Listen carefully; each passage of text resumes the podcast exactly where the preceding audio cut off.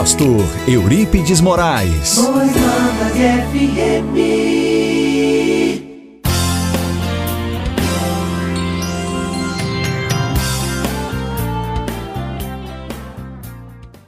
Gostaria de compartilhar com você o que está registrado em 1 Coríntios, primeira carta de Paulo à igreja em Corinto, capítulo 4, a partir do versículo 14, que diz assim: Não estou escrevendo essas coisas para envergonhar vocês, mas para ensiná-los como se vocês fossem meus próprios filhos queridos. Mesmo que vocês tivessem milhares de mestres na fé cristã, não poderiam ter mais de um pai, pois quando levei a vocês o Evangelho, eu me tornei o pai de vocês na vida que vivem em união com Cristo Jesus.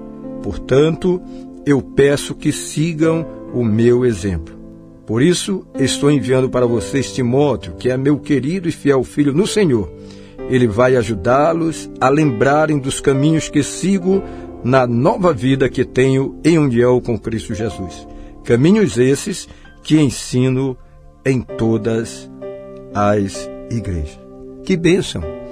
Paulo, ele trata aquelas pessoas que ele alcançou para Jesus Cristo como filhos amados. E ali na igreja em Corinto, muitos filhos espirituais Paulo tinha, dentre os quais aqui Timóteo, ele enviando Timóteo ali para levar uma palavra, alicerçando aquela igreja. Sim, é isso que Deus faz conosco.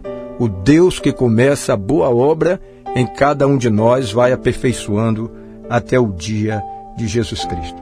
Vamos falar um pouquinho de paternidade, um pouquinho sobre os atributos de um pai. Um pai verdadeiro, um pai que cuida, um pai que ama, um pai que perdoa, um pai que ajuda, um pai solícito. Diz assim: a paternidade bem-sucedida é um dos maiores sinais de vitória na vida de um homem. Sim ou não? Claro que sim. As pessoas mais felizes não são as mais famosas, mas aquelas que buscam Deus em primeiro lugar e constroem uma família piedosa. Onde pais e filhos estão em conflito, aí impera a maldição. Essa é a mensagem final do Antigo Testamento.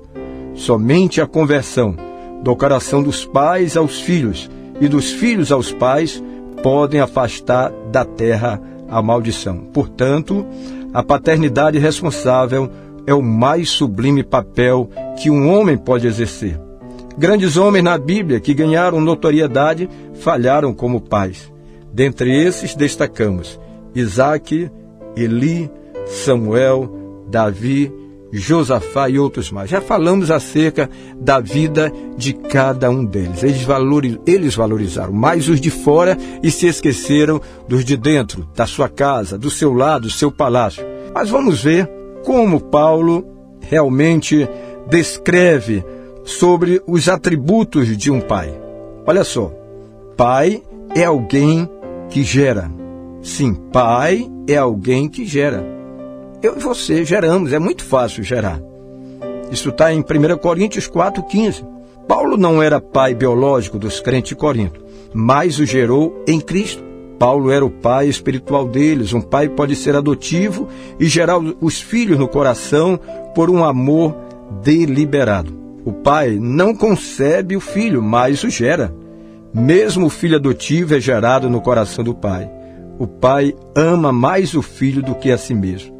Ele dá a sua vida pelo filho, o pai carrega o filho no coração, ele vive os sonhos do filho, carrega nos braços, no bolso, na mente e na alma.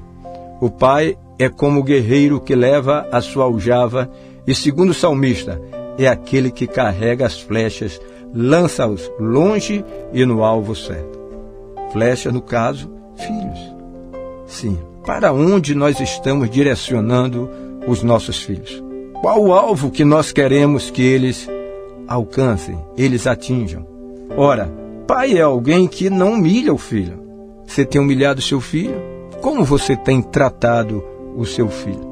Um pai de verdade nunca expõe o filho ao ridículo, não humilha perto dos outros, não diminui o seu valor, não o critica negativamente, não achata sua autoestima. Precisamos aprender a falar dentro de casa. Em vez de dizer, menino, você é um bagunceiro, este quarto está uma desordem, é melhor falar, filho, este quarto não está arrumado. Você poderia colocá-lo em ordem?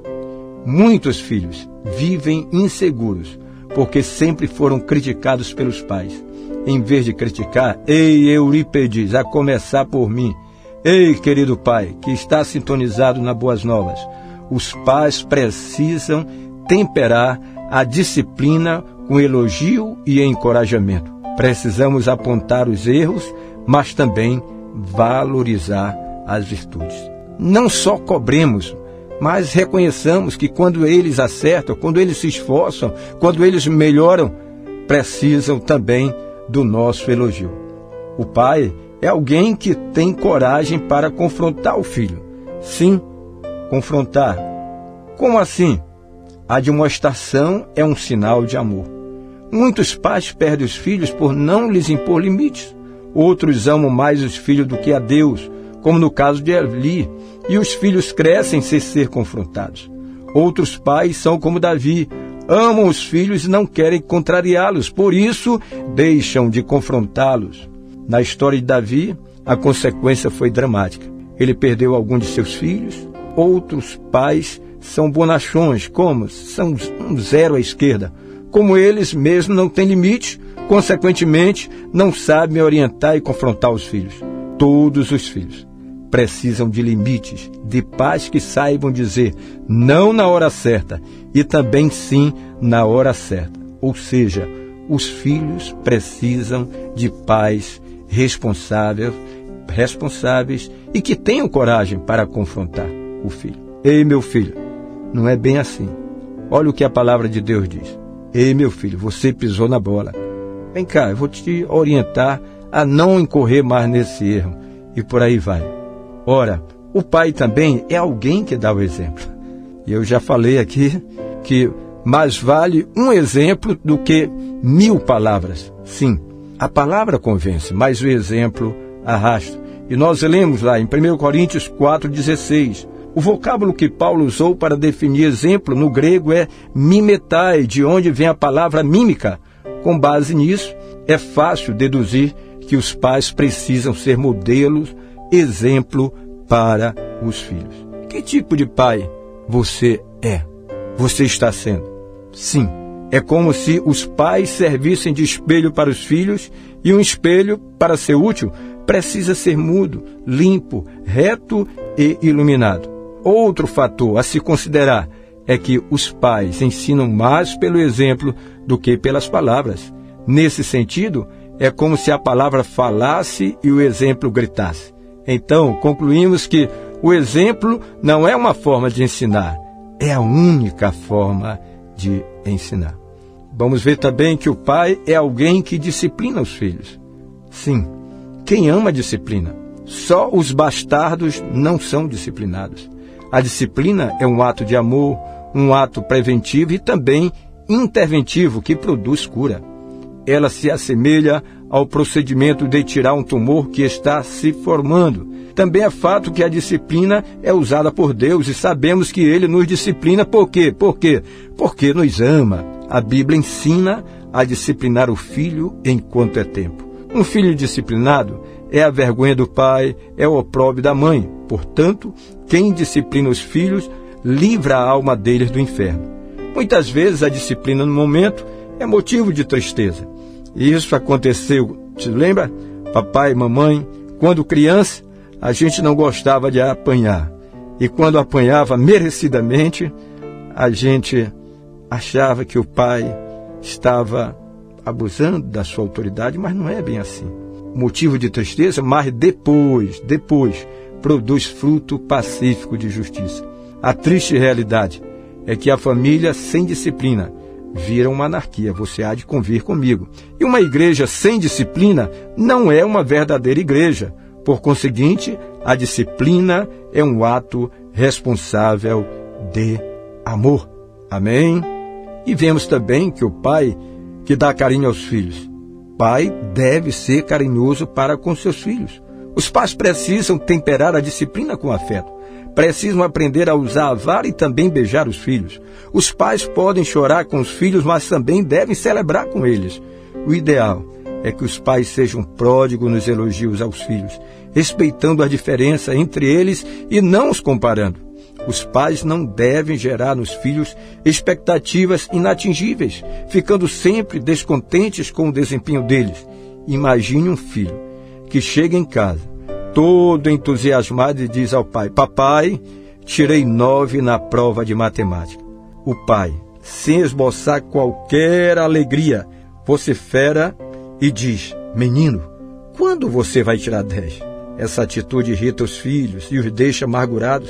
Ainda dentro deste ponto é preciso lembrar que os pais precisam ter tempo para os filhos, tempo de qualidade, e não devem pensar que presentes substituem a presença. Além de estar perto, os pais devem manter aberto o canal de comunicação com os filhos. Sim, querido papai. Sim, querido papai. Sim, querido papai. Intercedendo, interessando-se. Sim, interessando-se pelos assuntos deles. Hoje, mais do que nunca, os pais precisam colocar os filhos no colo e ministrar ao coração deles o afeto. Certo é que os pais aprendem com Paulo, que chama seus filhos na fé de amados, e inclusive chama Timóteo de filho amado. E por último, o pai é alguém que se esforça para estar perto dos filhos. O pai é a pessoa que gosta de estar perto dos filhos, que dá prioridade aos filhos e que tem tempo para eles. O mercado global, materialista e consumista exige cada vez mais do nosso dinheiro e do nosso tempo. Com isso, as famílias estão colocando coisas no lugar de relacionamento. Constantemente, os filhos pequenos pedem ajuda aos pais e estes dizem: Não tenho tempo. Mas em seguida o telefone toca, eles correm para atender e gastam uma hora nessa conversa. Logo, os filhos descobrem que, para os pais, eles não são tão importantes quanto o telefone. A televisão, os amigos e o trabalho. Portanto, é esperado que os pais investam mais tempo na família, principalmente nos filhos. É preciso que lembrem que a sua herança não é dinheiro, casa, apartamento e carro, mas sim os filhos, pois a Bíblia afirma que herança do Senhor são os filhos. Isto está lá no Salmo 127, versículo 3. Além do mais, querido pai, nenhum sucesso compensa o fracasso da família e a perda dos filhos. A palavra de Deus diz que Jó dedicou o melhor da sua vida a Deus e a seus filhos. Ele investiu no relacionamento dos filhos, orou diariamente por eles, exortou-os constantemente e ensinou-lhes que a coisa mais importante na vida é glorificar a Deus. Diante de tudo que foi dito, pergunto a você, papai, você, homem de Deus, você tem sido um pai de verdade?